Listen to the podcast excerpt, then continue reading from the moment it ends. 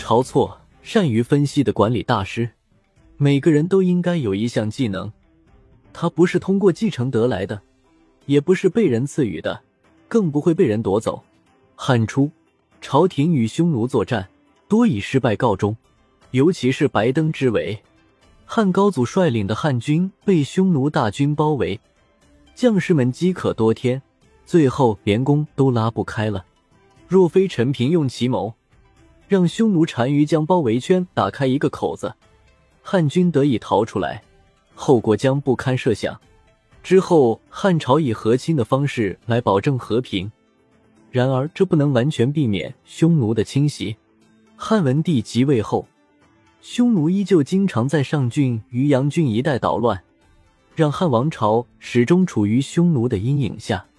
这时，一个牛人出现了，他就是晁错。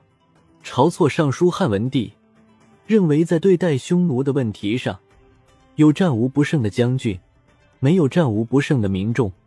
他的意思就是，打仗优先考虑的应该是选将，让优秀的将领来统兵。正所谓兵熊熊一个，将熊熊一窝。选将的思路其实是个管理学问题。对于部门发展来说，部门经理领导的作用至关重要。部门领导选对了。部门的工作效率就高，部门就能够良性运作，不断产生效益。反之，部门领导选错了，整个部门的工作就会出现问题，企业也会受到拖累。晁错说完选将，接着说强兵。他认为在战场上取胜，有三点非常重要：其一，占据有利地形，也就是在战前进行全方位的侦查。充分了解战场环境，这样才能依靠地理之便占据战场的主动性。步兵、车兵、骑兵、弓弩、长戟、矛挺、剑盾等不同的兵种和武器，适用于不同的环境，且各有优势。如果在战场环境中士兵无法发挥兵种和武器的优势，就可能出现十个士兵打不过一个敌人的情况。以骑兵为例，在平原地区。发挥骑兵的机动性和冲击性优势，能够碾压敌人；但是在崎岖的丘陵或沼泽地区，骑兵则会遭到步兵伏击，尤其是重骑兵更会成为靶子。这一点在今天的商业活动中同样有借鉴意义，那就是要了解市场环境，充分做好产品调研。其二，对士兵的训练，士兵没有经过训练。就不能形成对将领的服从习惯，也就无法很好的执行军令，这将导致士兵进攻时行动迟缓，追不上敌人；撤退时跑得比谁都快，打乱撤离的队形。前方的军队已与敌人短兵相接，后面的队伍还拖拖拉拉，不能协同作战，犹如一盘散沙。没有经过严格训练的士兵。一百个人也无法击败训练有素的十个敌人，这也是一个管理学问题。好的员工，本质上就是好的士兵。管理得当，他们就能够高效的完成工作；缺乏管理或无管理，他们则犹如散养的羊，不可能产生任何效能。其三，器械要精良，刀剑等武器不精良，就犹如赤手空拳，盔甲不坚固。就像光着身子作战，弓箭射不远，就和手持短刀差不多。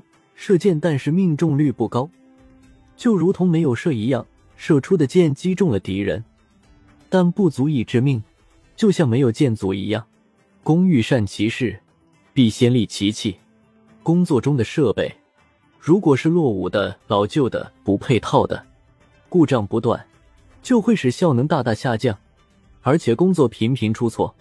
当然，它本质上仍是管理学问题。兵法上说，武器不精良，就是把士兵的性命交给敌人；战士缺乏训练，作战不利，就是把将领的性命交给敌人。将领如果不能胜任，那就是把国家交给敌人。所以，君王选将是非常重要的。晁错从选将、强兵、利器三点分别阐述了自己的观点。可谓经典。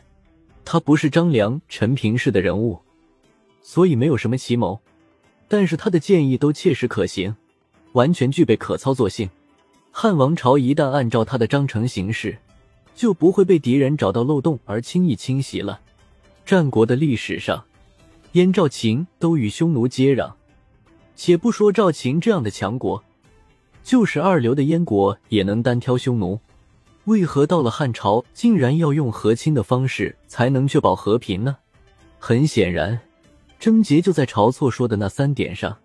晁错向汉文帝分析了地理位置和管理问题，而后分析了敌我优劣，这属于对竞争对手的调查和研究。先说劣势：翻山越岭，跨越险阻，中原战马的耐力不如匈奴，此其一。在危险的道路和逼仄的地方，一边奔驰，一边射箭，我们的战士不如匈奴，此其二。在恶劣的环境里，忍饥挨饿，倍尝艰辛，我们的士兵也不如匈奴，此其三。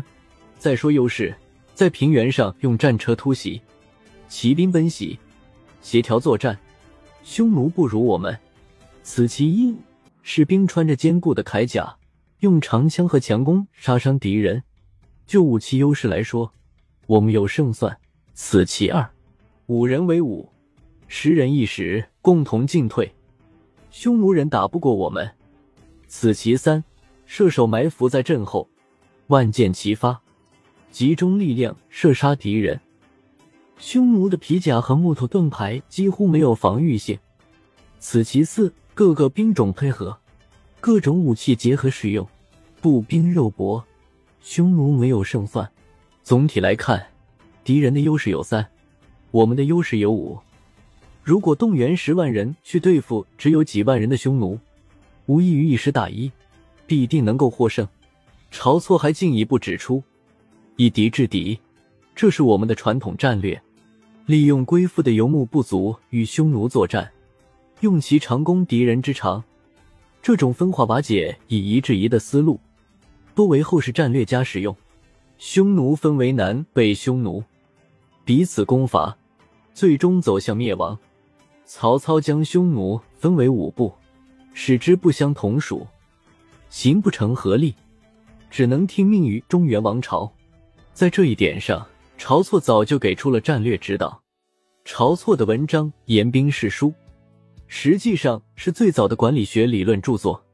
汉文帝非常赏识晁错，极为重视他的建议，提拔他为中大夫，作为自己的政策顾问。